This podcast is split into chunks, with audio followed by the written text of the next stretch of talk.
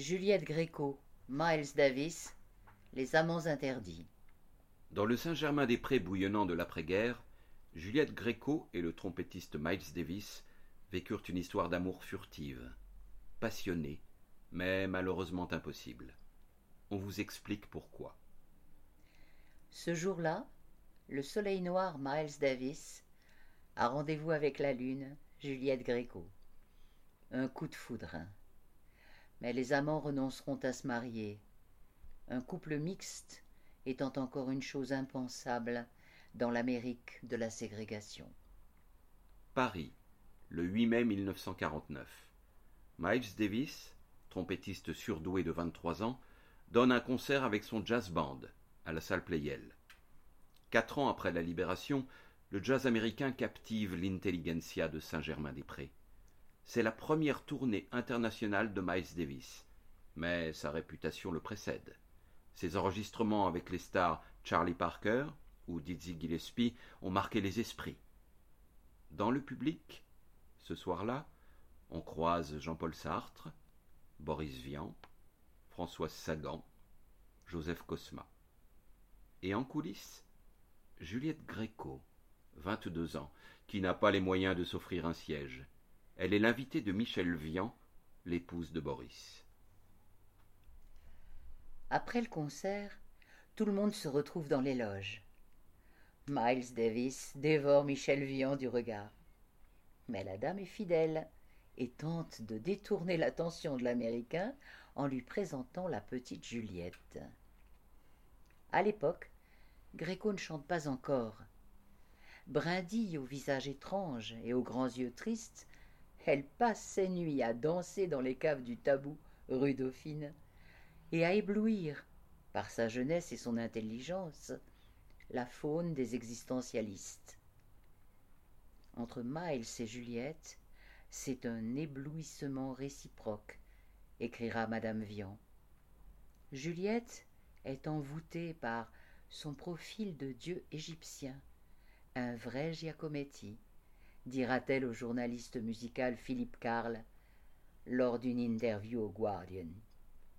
Miles, lui, oublie sa femme Irène et ses deux enfants, restés à Saint-Louis dans le Missouri. Sa passion est foudroyante. Jusqu'alors, toute sa vie n'avait été consacrée qu'à la musique. Mais, à cet instant, il découvre le véritable amour. Gréco représente à ses yeux une liberté qu'il n'a encore jamais connue, celle d'aimer une femme blanche.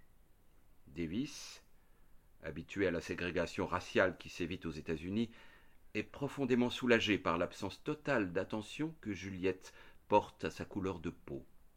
Pour la première fois, il a l'impression d'être traité comme un être humain. Le trompettiste est tellement subjugué qu'il en oublie même son indécrottable misogynie. Juliette Gréco sera la première femme dont il se sent l'égal. Je crois que je suis à peu près la seule femme qu'il n'ait pas méprisée, expliquera la chanteuse à son biographe, le journaliste Bertrand Dical. Le couple vit une idylle furtive, d'un romantisme si parisien. Dans son autobiographie, Miles Davis reviendra sur leur balade sur les bords de Seine, main dans la main. Il évoquera des parfums de Cologne et de café dans l'air. Aucun des deux ne parle la langue de l'autre, alors, quand ils ne font pas l'amour, ils communiquent par onomatopée ou langage corporel. Ils dînent dans de petites brasseries, et le matin, Miles se prélasse dans d'interminables bains. Même là, il ne quitte pas sa trompette et joue du Jean-Sébastien Bach.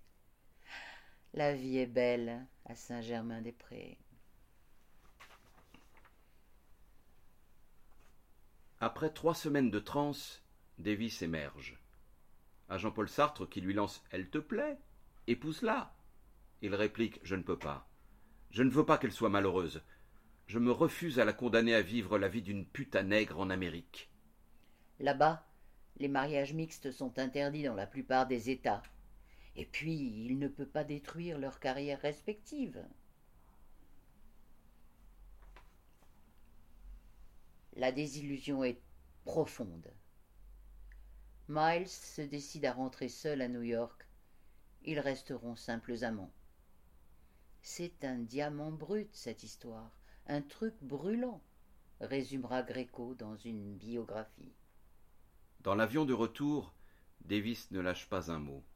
Il a vécu trois semaines au paradis et atterri en enfer. Un enfer dont il tentera, dès lors, de s'extirper par tous les moyens. Alcool, héroïne et frasque bling-bling en compagnie de Starlet. Cinq ans plus tard, en 1954, les deux amants se retrouvent enfin à New York.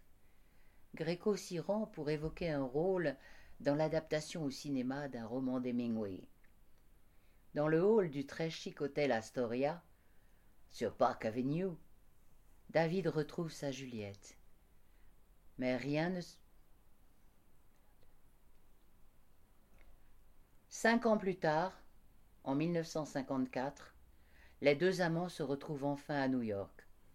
Gréco s'y rend pour évoquer un rôle dans l'adaptation au cinéma d'un roman d'Hemingway. Dans le hall du très chic hôtel Astoria, sur Park Avenue, Davis retrouve sa Juliette. Mais rien ne se passe comme prévu. Le Picasso du jazz est en manque de cam.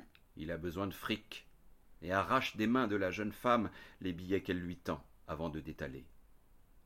Pour s'excuser, il l'invite à dîner dans un resto chic, mais en compagnie d'un couple de blancs, un ami musicien et sa femme. Sans cela, il sait qu'on leur aurait refusé l'entrée. Les quatre s'attablent, commandent, mais ils doivent attendre plus de deux heures avant qu'on leur jette presque les assiettes au visage. C'est une humiliation. Une de trop. Miles appelle Juliette dans la nuit qui suit et lui lance Je ne veux plus jamais te revoir ici. Dans ce pays, notre relation est impossible. Je ne veux plus que tu passes pour une putain. Ils ne se reverront qu'en cachette, à Paris, ou trente ans trop tard, dans les années quatre-vingt et quatre-vingt-dix. Comme le chantait Juliette, sur la musique des feuilles mortes d'Yves Montand. Toi qui m'aimais, moi qui t'aimais.